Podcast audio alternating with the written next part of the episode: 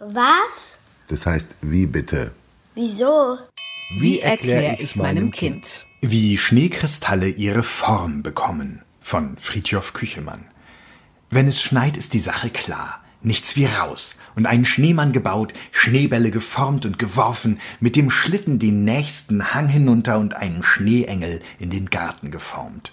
Zum Glück lässt sich, wenn man nicht gerade zur beliebtesten Zeit auf die beliebtesten Schlittenpisten will, der Corona-Abstand beim Spaß mit dem Schnee ganz gut einhalten.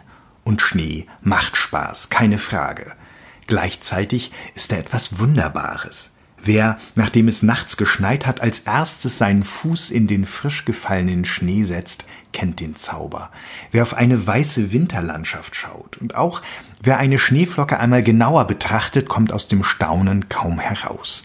Was da auf die Erde herniedersinkt, sieht aus der Nähe unglaublich zart, zerbrechlich und kunstvoll aus. Kein Schneekristall gleicht dem anderen.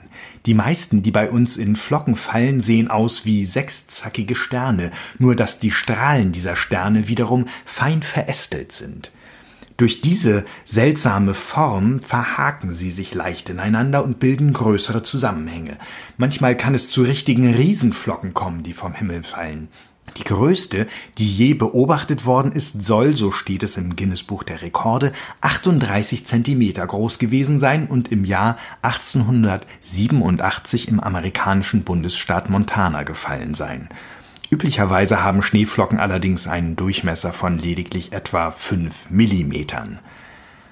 Dass Schneekristalle sechsfach symmetrisch wachsen, liegt an der Beschaffenheit winziger Teilchen, der Wassermoleküle.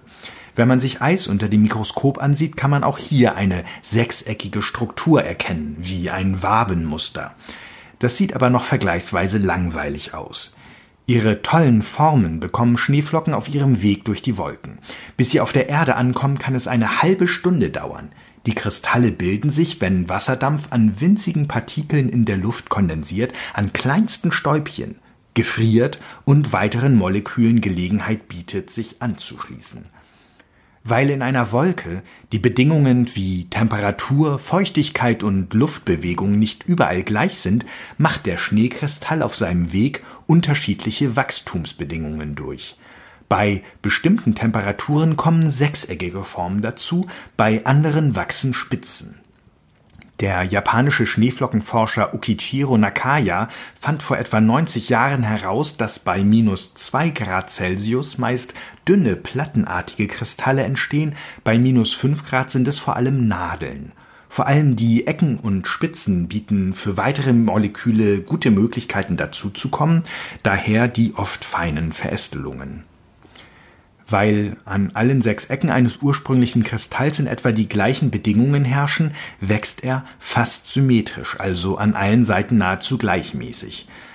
Dass sie nicht ganz genau gleichmäßig wachsen, sieht man erst, wenn man Schneekristalle sorgfältig betrachtet. Der amerikanische Farmer Wilson Bentley, der von 1865 bis 1931 lebte, erfand eine Methode, Schneekristalle zu fotografieren.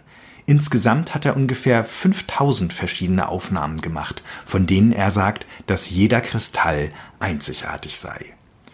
Sieht man genau hin, wirken Schneekristalle auch nicht mehr weiß, sondern eigentlich durchsichtig wie Eis.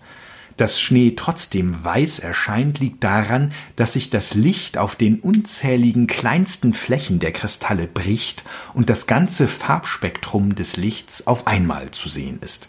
Alle Lichtfarben gemischt wirken weiß.